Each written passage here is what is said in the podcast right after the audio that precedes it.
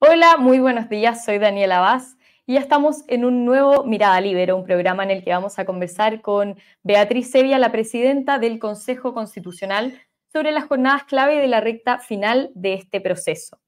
El lunes el Pleno aprobó el conjunto de modificaciones que hizo la Comisión Mixta y la votación del texto definitivo va a ser mañana jueves. Sin embargo, el oficialismo dijo que podría recurrir al Comité Técnico de Admisibilidad por lo que finalmente el Consejo cerrará su participación este lunes 30. Para conversar sobre todos estos temas y sobre el proceso que queda ahora entre el texto y el plebiscito, le damos la bienvenida a Beatriz Evia, consejera del Partido Republicano. Hola Beatriz, ¿cómo estás?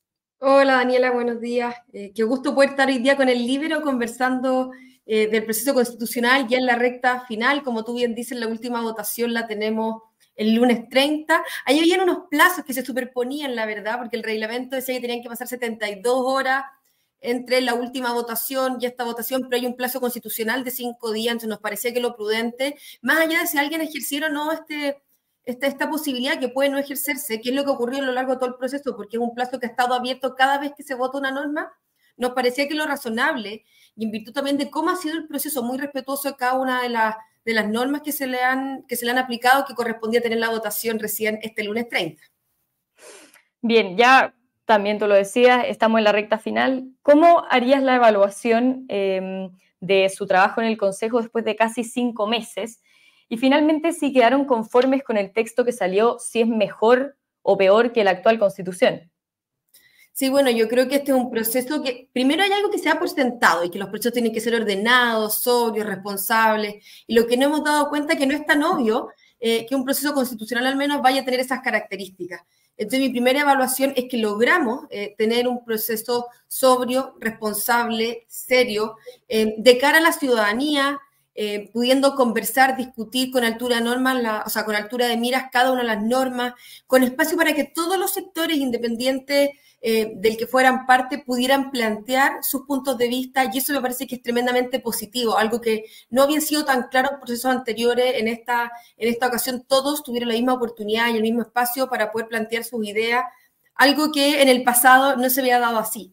Por tanto, eso es lo, primero que quiero dejar eh, muy claro respecto a este proceso. Y lo segundo, yo creo que este texto es mejor, es un buen texto para, para el país, creo que logramos hacernos cargo de la tradición constitucional chilena, logramos además responder eh, o dotar de herramientas, más que dar respuestas, porque la Constitución no está llamada necesariamente a dar respuestas, pero sí dotar de herramientas al poder político con los límites además que son necesarios para que puedan retomar un camino de encontrar la respuesta a los problemas que tienen hoy día los chilenos. Tenemos un Congreso tremendamente fraccionado que no logra construir acuerdos, que no logra dar la respuesta en pensiones, salud, educación y tantos otros que son materias urgentes de resolver y creo que estamos permitiendo em, o dotando de herramientas necesarias para poder facilitar estos acuerdos, em, dando también certezas en materias que requieren certezas, donde hemos visto que han habido intenciones de, por ejemplo, pegarle un manotazo a los fondos de pensión. En este texto queda claro que la cotización del trabajador es del fondo del trabajador y de propiedad del trabajador, y así en tantas otras materias. yo creo que este es un buen texto, es un mejor texto eh, para Chile. Al inicio del primer proceso constituyente había un llamado mayoritario a, cambiar la constitución actual. Em, ¿Qué le parece que hoy la izquierda, que, que, ha sido una de las que por décadas ha abogado a dejar atrás la constitución actual, hoy se muestre conforme con ella? Em, incluso prefiera mantener esa que, la que redactaron ustedes. A ver, yo creo que hay un sector de la izquierda que siempre se opuso a este proceso desde que, desde que vio los resultados electorales, decidieron ir por el en contra, oponerse a cualquier tipo de acuerdo que pudiera existir, oponerse a cualquier opción de tener un texto eh, de mayor consenso y tratando de dificultar cualquier tipo de acuerdo. Creo además que el texto que tenemos hoy día, eh, ya prácticamente listo para poder llegar al plebiscito el 17 de diciembre, le pone cortapisas al proyecto refundacional del país. permite que el legislador avance las eh, políticas públicas que sea necesario avanzar, pero poniéndole límites al afán refundacional que tenían algunos sectores y al que los chilenos le cerraron la puerta. Si aquí no se trata de cerrarle la puerta a un proyecto refundacional porque sí solamente, sino porque los chilenos ya claramente le dijeron un proyecto refundacional que se propuso lo anterior que no. Y lo que yo creo es que hoy día la constitución que tenemos vigente, con los bajos quórums de reforma que requiere, permite que para la izquierda sea mucho más fácil poder avanzar en su camino refundacional a través de reformas en el Congreso eh, que eh, el texto constitucional que se propone, que igualmente permite, como dije ya anteriormente, que se generen los acuerdos necesarios para darle la respuesta a la ciudadanía que se requieren, poniendo la persona en el centro. El texto anterior hablaba mucho del Estado, eh, este texto habla mucho desde la persona. Teniendo en consideración eso que, mencionas del texto refundacional que se podría, que, podría quedar, y también eh, lo que mencionas de, que luego de las elecciones ellos decidieron estar por el en contra, ¿crees que hubo una especie de, de boicot de hacer un texto inaprobable por parte de la izquierda? No, no, sé, no quiero ser tan, tan, tan, radical en la postura, pero sí creo que entorpecieron cualquier capacidad eh, o posibilidad de acuerdo. Eh, siempre estuvo la posibilidad de conversar sobre todos los temas, eh, incluso la última instancia, la última mesa de negociación antes del cierre del trabajo en las comisiones, cuando ya correspondía votar en la última jornada, fue la izquierda quien finalmente se, resta de la mesa, poniendo incluso a veces eh, condiciones para conversar que eran bien absurdas o inaceptables, como por ejemplo que todas las bancadas eh, retiraran las enmiendas que habían presentado, dejando básicamente el anteproyecto eh, de los expertos como punto de inicio y punto final, algo que nos parecía impresentable, más aún de sectores que siempre dijeron que lo relevante era la participación de la representación ciudadana en el proceso constitucional, más que de quienes fueron designados legítimamente parte del proceso por el Congreso. Entonces, yo creo que hubo una estrategia de querer dificultar eh, construir un texto eh, de mayor consenso y tratar de entorpecer o de impedir que queden en evidencia los espacios en los que sí hubo acuerdo, porque yo creo que se ha dramatizado mucho esto de que no haya acuerdo y la mayor parte del texto yo creo que genera acuerdos. Recordemos además que el proceso constitucional está a la derecha, a la centro derecha, la centro izquierda está ausente y solo tenemos a la izquierda eh, con la que conversar, que va del Partido Socialista, el Frente Amplio y el Partido Comunista. Por tanto, hay acuerdos que se pueden haber generado con la centroizquierda eh, que quizás no están de manera tan palpable en el texto porque no pudieron votar a favor de ella o porque no pudieron firmar la propuesta, pero no significa que no haya acuerdo en, materias con, otros sectores. Ya el texto está prácticamente listo y, vemos a la oposición un poco más enfocada en la campaña y en dar vuelta a lo que dicen las encuestas que, que la verdad vemos que está bien cuesta arriba para el, para el a favor según todas las encuestas. ¿Qué le diría a esas personas que son de derecha, eh, muchas que son de Chile Vamos o incluso eh, eh, de republicanos, que terminando el texto siguen fijas por el rechazo? ¿Consideras que sería un error histórico del sector de la derecha que con sus votos se rechace esta propuesta? Mi invitación a todos finalmente es a leer el texto, a informarse. Creo que hay muchos mitos circulando, hay mucho prejuicio circulando, eh, basado poco en el contenido mismo del texto. Entonces yo creo que yo soy firme ferviente de que si la lees, la pruebes, la pruebas porque realmente em, creo que es un buen texto para Chile, es un mejor texto para Chile.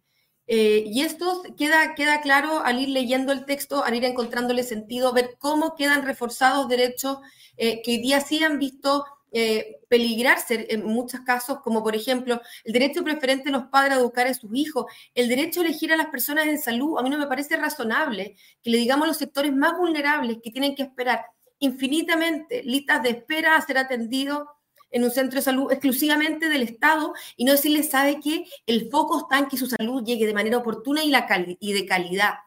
Y el Estado tendrá que hacerse cargo, eh, en la medida también que puede, de dar respuesta a estas demandas, independiente si el proveedor es público o privado. Eh, y esas son respuestas que ponen a la persona en el centro y que pueden cambiar también la forma en que hemos estado haciendo las cosas. Aquí no se impone una manera determinada de hacer las cosas, solo quizás es una, una forma de decir, miremos fuera de la caja a la que estamos acostumbrados a mirar. No creamos que el Estado tiene que tener una mirada única de las cosas, por ejemplo, en temas de educación, ¿por qué el Estado tiene que proveer una única forma de educación y una única forma de ver las cosas y no entender que puede haber una pluralidad eh, de proyectos educacionales incluso dentro de la educación estatal? Y yo creo que esos son paradigmas que este texto constitucional eh, viene a cambiar. Eh, de nuevo, poniendo a la persona en el centro, y por eso mi llamado más importante es a leer el texto, a informarse realmente del contenido de qué es lo que estamos diciendo, de qué es lo que se está proponiendo, porque lo que he podido ver es que está circulando eh, mucho mito en torno al alcance del texto y como que si fuera un cambio radical respecto al texto vigente y yo creo que lo que venimos a hacer a dar certezas en temas, en dar respuestas a temas que nuestra constitución lamentablemente quizás no ha estado a la altura, por ejemplo, en materias como conformación del Congreso, que hoy día nos tiene con un Congreso fraccionado, y otros tantos que han ido circulando en la conversación pública. Respecto al texto mismo, ya hemos visto a, varias personas como Matías Walker, Sergio Mico, el diputado Calisto hoy día de, Demócratas de Amarillo, que podríamos decir que es el centro actualmente, em, diciendo que el texto es mejor que el actual, pero mostrando una predisposición a aprobar sin decirlo eh, literalmente, excepto por el caso del diputado Calisto. Pero también vemos otros como Tere Marinovich que también han dicho que van a rechazar. ¿Cómo se explica esto? A ver, yo creo que las personas somos libres eh, y en el plebiscito existe libertad para manifestarse por dos opciones, las dos son legítimas. Eh, la pregunta, si finalmente que hay que hacerse es, ¿es este texto mejor que el que tenemos hoy día? Sí o no. Si uno cree que es mejor, yo creo que hay que ir por el a favor. Hay que preguntarse, ¿la constitución que tenemos hoy día vigente nos da estabilidad, nos da certezas? es la misma constitución por la que votamos rechazo en el plebiscito de entrada, al menos yo en mi caso, es la misma constitución por la que voté rechazo en el plebiscito de entrada.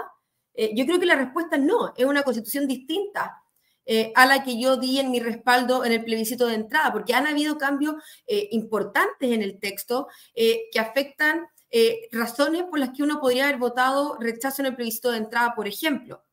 Entonces, creo que hay que hacer un análisis más profundo del momento en el que nos encontramos, eh, de si Chile puede seguir en esta estabilidad, hasta cuándo vamos a seguir en este juego, además, en que nos tiene metida la izquierda eh, de querer avanzar en un texto eh, constitucional nuevo. Porque no por rechazar este texto entendamos que la izquierda va a creer que está validada la constitución que tenemos hoy día vigente. No van a renunciar a su espíritu de modificar la constitución que tenemos. Al contrario, seguirán dando la pelea y seguirán dando todos los esfuerzos necesarios para avanzar a una asamblea constituyente u otro mecanismo. Yo sé que han salido voces del gobierno incluso a descartar un tercer proceso, pero recordemos cuando estábamos unas semanas antes del plebiscito del año pasado, el gobierno también descartó un segundo proceso y ya sabemos en qué estamos metidos. Entonces, hoy día no hay nadie que nos entregue la certeza suficiente para decirnos esto llegaría hasta acá.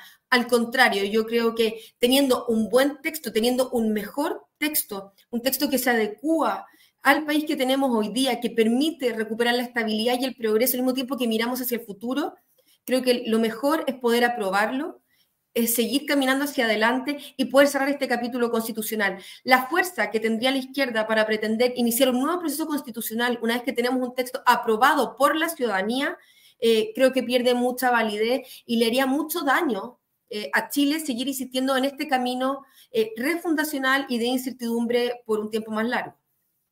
En ese punto quería ahondar también quiénes serían los beneficiados de no cerrar este nuevo capítulo constitucional y en qué posición quedarían ustedes como sector considerando que tuvieron la mayoría. A ver, yo creo que los que pierden de seguir con esta incertidumbre constitucional son los chilenos, los chilenos que vamos a seguir sin las certezas necesarias para poder eh, hacer nuestras vidas, saber qué va a pasar con nuestros fondos de pensiones, qué va a pasar con el sistema de salud, eh, saber que el Congreso va a seguir sin construir los acuerdos que se requieren en materias tan dolorosas y que son demandas muy sentidas por la ciudadanía. Yo creo que el gran perdedor de seguir con el capítulo constitucional abierto son los chilenos. Eh, creo que una vez más la izquierda se saldría con la suya. Eh, perdemos una oportunidad de ponerle cortapisas a quienes siguen pensando y creyendo en un, en un texto refundacional y eso creo que es un error sectores políticos creo que eh, Republicanos hizo cargo de este proceso con una tremenda responsabilidad. Nosotros creíamos que no era necesario, que el camino no era un segundo proceso constitucional. Eh, sin embargo, una vez que se define que este es el camino, democráticamente lo asumimos, postulamos a las elecciones, la ciudadanía confió en nosotros más para poder redactar este texto, pero que el, proceso incluso termine con una reacción o con una votación en contra, no se debe exclusivamente al texto eh, constitucional que se propuso o a cómo fue el proceso en los últimos meses. Es más, yo creo que la valoración al trabajo del Consejo es tremendamente positivo en general. Eh, no así al proceso en sí. Hay mucha gente que tiene otros motivos más allá del texto eh, para votar en contra en el proceso, en el plebiscito de salida. Por tanto, creo que la evaluación tiene que ser mucho más amplia y preguntarnos si vale la pena ese castigo que estamos pensando al votar en contra eh, versus el triunfo que podría significar para la izquierda seguir con este capítulo abierto al mismo tiempo que nosotros seguimos con un Chile inestable y con incertezas que no nos permite caminar hacia adelante. Ustedes han dicho que quieren revertir este escenario de, que nos da la encuesta o de, esta dificultad que tiene la favor por, ganar en diciembre y también que los liderazgos deben estar disponibles para esta campaña. Se ha hablado bastante del capital político que ponen no las figuras o los presidenciales del sector. ¿Le parece que em, la definición de Evelyn Matei como principal representante o posible candidata presidencial del sector ayudaría a, que se aclare esta situación, a que suba las posibilidades de la favor, por ejemplo? A ver, yo creo que es tremendamente relevante que todos quienes crean que este es un buen texto, que es un mejor texto para Chile, lo digan de manera clara. Eh, creo que Chile además necesita que sus políticos eh, le hablen de manera clara a la ciudadanía y la, ciudadanía pueda saber qué están pensando. Eh, y en ese sentido me parece tremendamente importante que todos quienes tengan una opinión puedan transparentarla y comunicarla a los chilenos, puede facilitar tomas de decisiones y además que creo que eh, en realidad el capital político, no sé si existe, y si existe está para jugársela, como han dicho algunos. Creo que lo, que lo que genera capital político es la confiabilidad, es la coherencia, es la confianza que puede tener uno eh, con el político que lo representa. Y eso me parece que se gana tomando riesgos o siendo coherente eh, con lo que se piensa y lo que se hace. en ese sentido, me parece que más allá de las encuestas, creo que todos quienes crean que este es un buen texto para Chile, que es mejor, eh, deberían jugársela eh, por el a favor en el plebiscito de salida. O sea, Evelyn debería jugársela, a su juicio. Si, es que cree que es un mejor texto y un buen texto para Chile, por supuesto que ella, como muchos otros, creo que deberían jugársela. Perfecto. y considera que aunque este proceso fracase, estar a favor o en contra no va a perjudicar entonces esos capitales políticos. A ver, lo que pasa es que yo creo que cuando uno eh, está comprometido con el servicio público, eh, lo que uno como persona pueda ganar o perder eh, pasa a un segundo plano. Lo relevante es estar al servicio del otro y estar al servicio de la comunidad. ¿Y qué saco? Em, con, con, servirme a mí misma si no estoy trabajando por el bien de la comunidad. Entonces, en ese sentido, creo que lo primero es ser coherente con las convicciones y trabajar por el bien común y no por el bien personal. Bien, Beatriz Evia, muchísimas gracias, presidenta del Consejo Constitucional. Gracias por, por este tiempo con el Libero. Muchas gracias a ustedes por la invitación. Gracias también a todos los que nos están viendo, especialmente a la Red Libero que hace posible este programa. Y nos vemos en cualquier momento con más Mirada Libero. El Libero, la realidad como no la habías visto. Haz que estos contenidos lleguen más lejos haciéndote miembro de la red Libero.